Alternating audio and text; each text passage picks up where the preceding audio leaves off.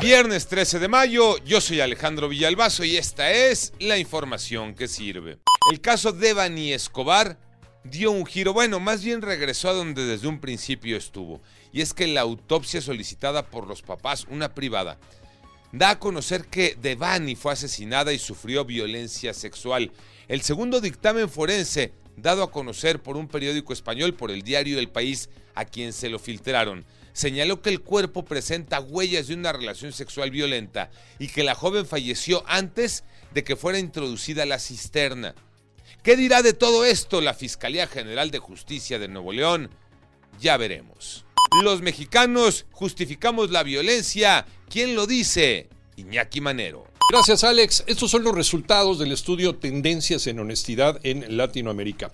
Y de entrada, dice que México sigue siendo el país más violento de América Latina, vaya revelación, y que uno de cada tres mexicanos justifica el uso de la violencia para resolver pues eh, las diferencias y los conflictos cotidianos. Es más, se advierte que los mexicanos hemos perdido la capacidad de dialogar para resolver los problemas. Y por si fuera poco, la corrupción, los sobornos y los fraudes han crecido considerablemente en nuestro país. Arreglar las cosas hablando, señores.